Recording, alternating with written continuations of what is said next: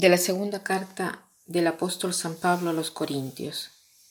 Hermanos, como colaboradores que somos de Dios, los exhortamos a no echar su gracia en saco roto, porque el Señor dice, en el tiempo favorable te escuché y en el día de la salvación te socorrí. Pues bien, ahora es el tiempo favorable, ahora es el día de la salvación. A nadie damos motivo de escándalo para que no se burlen de nuestro ministerio. Hoy nuevamente me detengo a meditar sobre la carta a los Corintios. Les recomiendo leerla completamente porque es una carta muy bonita. Hoy San Pablo dice, porque somos colaboradores de Dios. Pensemos en esto. Somos colaboradores de Dios, o sea, colaboramos, ponemos junto a Él todas nuestras fuerzas, nuestras energías. ¿no? Dice, los exhortamos a no echar su gracia en saco roto. ¿Qué cosa es la gracia de Dios?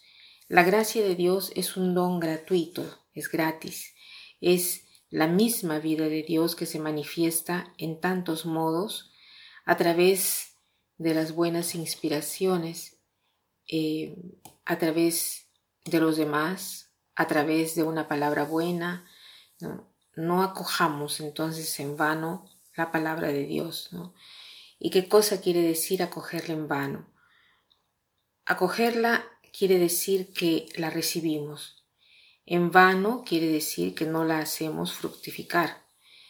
¿no? ¿Y, cómo hacemos en no, eh, digamos, en no haciéndola fructificar? ¿Cómo es que, que, que se hace? Aquí dice, en el tiempo favorable te escuché y en el día de la salvación te socorrí.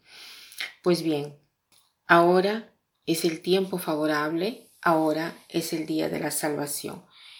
Digamos que no la hacemos fructificar todas las veces que no vivimos el momento presente. Nosotros debemos vivir el momento presente. Lamentablemente, a veces vivimos en el pasado o en el futuro, o vivimos de remordimientos de lo que hubiésemos podido hacer, de sueños, de expectativas, de miedos, de lo que vendrá. Debemos eh, vivir el momento presente, el aquí y el ahora, junto a Dios. ¿Y qué quiere decir esto? Quiere decir que no es otra cosa que orar Debemos aprender a orar cada día con la vida. Después dice San Pablo, de parte nuestra no debemos dar eh, motivo de escándalo a nadie, ¿no? El escándalo para los griegos, escándalo, era una piedra que si uno se tropezaba, caía. Uno es motivo de escándalo cuando tu vida no logra comportarse bien porque tú eres ejemplo, ¿no? Y lógicamente no bueno, porque eres motivo de escándalo, de tropiezo.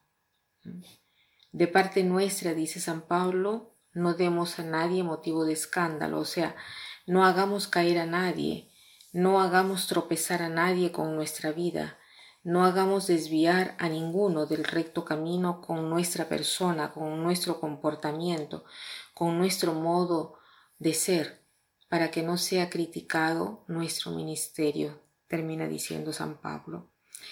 Nosotros tenemos que hacer de modo que nuestro ser sea el ser colaborador de Dios, llevar adelante su palabra, su reino sin obstáculos y que se puedan comunicar a cada persona.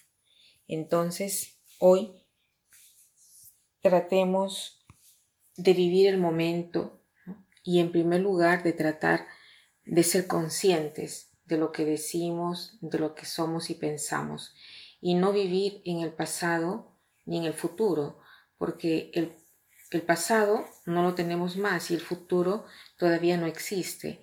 Lo que existe es el presente, el momento actual. Entonces, tratemos eh, de vivirlo profundamente sin ser motivo de tropiezo para los demás.